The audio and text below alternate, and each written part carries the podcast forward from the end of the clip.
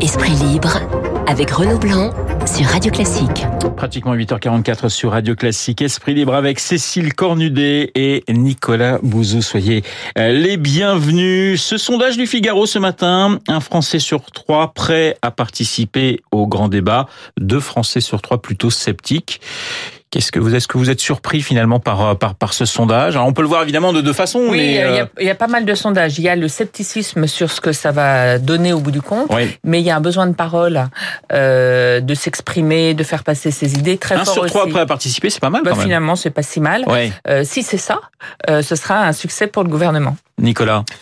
Alors, à mon avis, c'est c'est moins un grand débat qui se profile qu'une sorte d'organisation de, de, de groupes de parole qui auront moins un impact positif sur le, le débat public en lui-même, parce que le débat public, les questions euh, qui sont posées sont des questions assez euh, assez complexes, et c'est pas dans le cadre de débats entre citoyens qu'on va pouvoir y répondre. Enfin, pardon hein, d'être un peu élitiste, mais bon, c'est pas de question de la fiscalité environnementale, c'est une question extrêmement complexe, donc c'est pas dans un débat public comme Ça qu'on peut ça va se résoudre. En revanche, il est clair que que ça libère les paroles, que les, ça libère la parole, les gens ont besoin de parler, et de ce point de vue-là, ça peut être euh, ça peut être utile. Alors après l'heure Macron aujourd'hui dans le Lot à Souillac, titre du Parisien, il est reparti en campagne. Vous avez ce sentiment, Cécile, vous qui Alors, suivez la... Ça avait été un des un de ces meetings euh, importants dans la campagne. Et c'est vrai que quand vous l'avez regardé euh, mercredi, c'était euh, dans l'heure à parler 7 heures. euh, on avait l'impression que il refaisait les meetings de euh, de, de compte rendu de sa grande Mais marche. le euh, piège, c'est quoi? C'est de refaire la même chose justement que ce qu'il a fait euh, mardi? C'est c'est d'en faire un le- peu moins? le- C'est de battre son record de 7 heures? Enfin voilà. Quel est le Qu'est-ce qu'il doit éviter Macron? Eh ben, il doit, il doit éviter quand même que tout se focalise sur lui. Parce Ouais. qu'on a vu que le gilet jaune était très centré sur sa personne et sur la haine euh, qu'il suscitait. Et là, à revenir comme ça, alors il y a, il y a deux choses. Je pense qu'il cherche à donner envie à ce qu'on entre dans le débat. Là, il parle avec les maires en montrant, regardez, la parole est complètement ouverte, donc vous pouvez venir euh, dans le débat. Mais euh, le, Enfin, voilà, le danger, c'est que c'est hein. encore C'était les maires.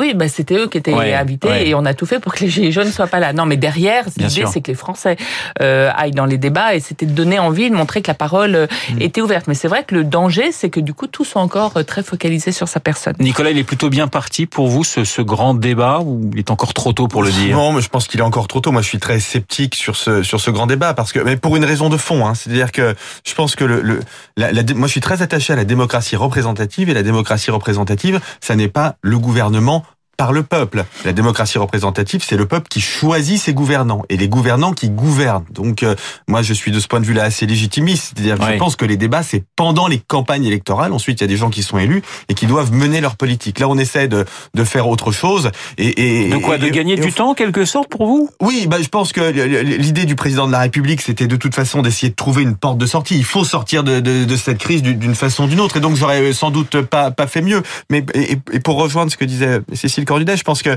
Macron a pas d'autre choix que, que d'intervenir beaucoup, tout simplement parce que dans la majorité, c'est l'un des meilleurs. Parce que la vérité, c'est que dans cette majorité, il y a très peu de gens qui sont capables d'aller au charbon et de mener des débats de très bonne de très bonne qualité, y compris au gouvernement. Jean-Michel Blanquer, Muriel Pénicaud, mais enfin ils sont pas 36 dans la majorité parlementaire. Vous recevez combien de parlementaires ici sur Radio Classique de la majorité? C'est toujours les mêmes qui reviennent. Vous en recevez quatre ou cinq pour une raison très simple. On essaie de faire un peu a plus, Nicolas, quand même. Combien? Combien Dites-moi. Non, une petite dizaine, je Bah voilà, pense. une hein. petite dizaine à peine. Bon, bah vous en recevez une petite dizaine parce qu'il n'y en a guère qu'une petite dizaine qui sont capables de mener, de participer à un débat public en y mettant des arguments de, de, de bonne qualité. Donc il est important que le président. lui- D'ailleurs, regardez, c'était intéressant. La presse a été quand même plutôt euh, positive et, Ouais. et plutôt bluffée. Donc on voit bien que quand Macron revient lui-même.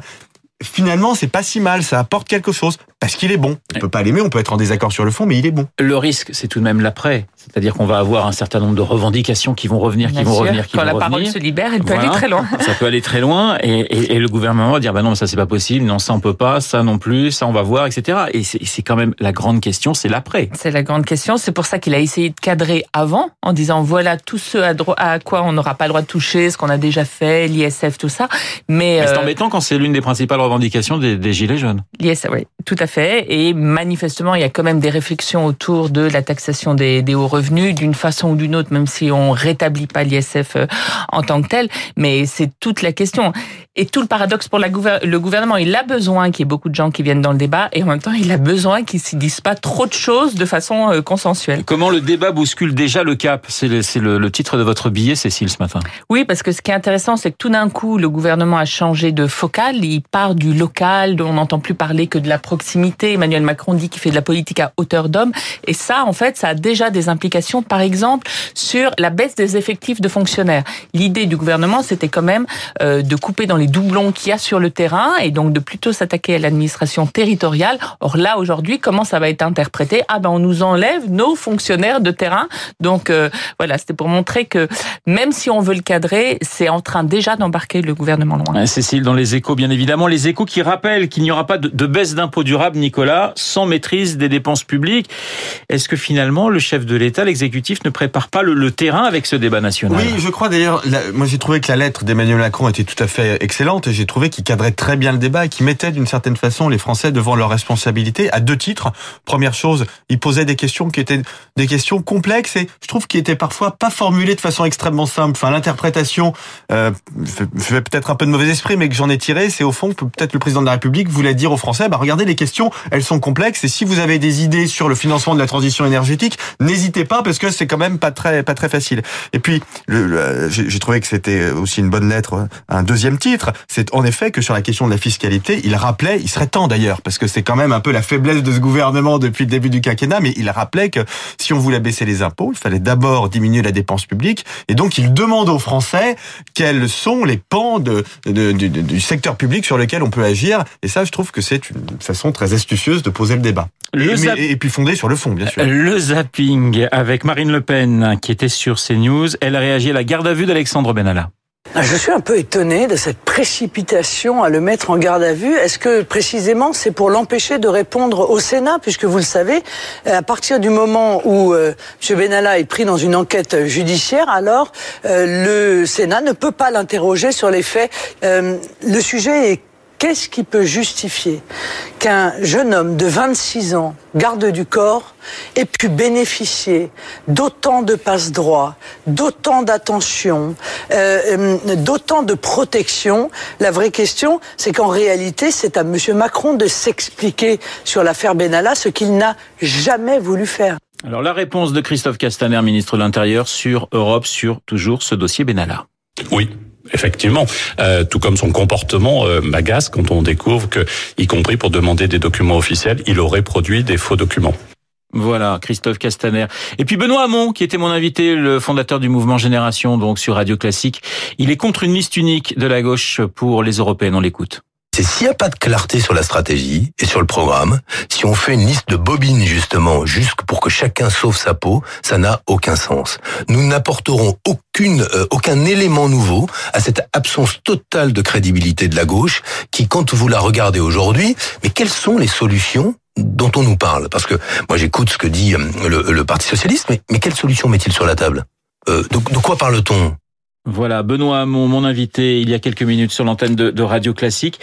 Est-ce que la gauche, euh, Cécile Cornudet, joue sa survie euh, avec, cette, avec ces élections européennes? La gauche est très à droite aussi, parce que ce qui est très frappant dans cette crise, c'est que c'était comme si c'était l'acte 2 de la présidentielle, avec une disparition du débat des anciens partis de gouvernement qui est très étonnante. Ils n'ont pas réussi à trouver euh, la bonne façon de s'arrimer ou de ne pas s'arrimer aux, Gilets jaunes. Ils ont il y a l'acte 10 des Gilets jaunes et puis l'acte 2, Le Pen et Macron. C'est ça pour vous? Ben voilà, et c'est finalement le, le la, la, conclusion politique, et c'est ce sur quoi aujourd'hui euh, joue Emmanuel Macron. Il voit bien qu'il y a la disparition notamment euh, de la droite, et c'est pour ça qu'il est, depuis euh, le début de ses voeux, euh, commencé à avoir un discours d'ordre, de réforme, euh, pour parce qu'il y a dans quatre mois maintenant les élections européennes, et que si c'est un face-à-face Macron-Le Pen, ben finalement il peut un peu mieux s'en tirer que ce qu'on aurait pu penser. Martine Aubry appelle à l'unité à gauche, elle appelle Jadot, elle appelle Fort, elle appelle Hamon à essayer de, de, trouver une solution, mais on est en quoi En mode tonton flingueur du côté du côté de la gauche Oui, y a Ségolène Royal a essayé de le faire euh, euh, ces, ces, deux derniers mois. Et voilà, comme si vous voulez acculer, on se divise encore plus et c'est la faute de l'autre. Et, donc, je pense que le spectacle est, est, pas très réjouissant pour les électeurs de gauche. Alors, il y a une grosse question, Nicolas, en ce moment, c'est la question du Brexit. On a vu que Theresa May a été à deux doigts de devoir quitter le 10 Downing Street. Vous êtes inquiet ou très inquiet? Inquiet. Bah, je, enfin, il faut pas perdre de vue qu'il y a une asymétrie très forte dans cette affaire. C'est-à-dire que euh, en tant qu'Européen, Français, je suis un peu inquiet. Si j'étais britannique, je serais mais catastrophé au-delà de ce qui était inimaginable. Vous pas de passeport britannique, bah, Nicolas. Non, non, non. Non, mais ce que je veux dire par là, c'est que nos amis britanniques se sont mis dans une situation qui est, ils s'y sont mis tout seuls, mais dans une situation qui est épouvantable. Parce que faut bien comprendre ce que ça veut dire. Pas, pas, pas d'accord. Ça veut pas dire que la vie s'arrête. Ça veut dire qu'il n'y a pas d'accord global. C'est-à-dire que toutes les, les, les relations entre le, le, le Royaume-Uni euh, et l'Union européenne, qu'il s'agisse de relations commerciales, de relations euh, universitaires, de la recherche, etc., tous les types de coopération, du coup, de, de, devront être renégociés, réétablis point par point. Et donc, c'est quelque chose mais d'absolument extraordinaire. Un, un, enseignant de la London School of Economics, par exemple, qui est donc l'une des universités les plus prestigieuses d'Angleterre, me disait que en cas de non-accord, ils avaient peur de perdre les deux tiers de leurs professeurs, et donc il fallait qu'ils aillent rechercher énormément d'effectifs. Donc, vous voyez les problèmes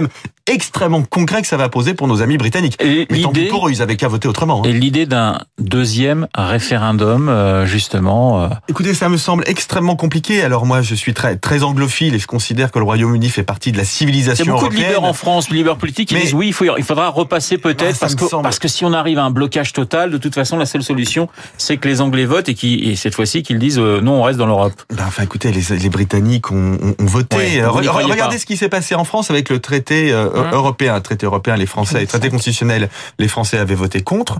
Ensuite, ils ont élu Nicolas Sarkozy qui avait dit très clairement dans sa campagne électorale qu'il ferait une sorte de mini de mini de, mini traité. Et c'est néanmoins quelque chose qu'on traîne dans, dans, dans, le débat public. Alors, imaginez s'il y avait un second référendum au Royaume-Uni, ça, ça pourrirait la vie politique britannique pendant des décennies. Pour, pour moi, ça a alimenté euh, la crise des Gilets jaunes. Il y a un, un, malentendu démocratique euh, fondamental euh, qui s'est installé dans plusieurs démocraties. Hein. Ça a été la même chose partout, mais notamment en France, parce que les, les Français ont eu le sentiment qu'on respectait pas leur vote. Et voilà, donc aujourd'hui, ils parlent autrement. Nicolas, il nous reste 20 secondes. Vous revenez du Maroc. Et ce qui est assez intéressant, c'est que vous avez rencontré des, des ministres qui étaient très inquiets de la propagation du mouvement Gilets jaunes chez ah oui, oui, j'ai dîné avec deux, deux j'étais à Casablanca, j'ai dîné avec deux, deux ministres et c'était un, un, dîner privé et on n'a pas arrêté de me poser des questions sur les gilets jaunes. C'est-à-dire que ce phénomène, il est scruté heure par heure parce qu'il y a vraiment une espèce de, de crainte de, de contagion. Et d'ailleurs, pour l'anecdote, en tant que Français, c'est la première fois que j'étais un peu embêté euh, au Maroc puisque je donnais une interview pour un très grand journal,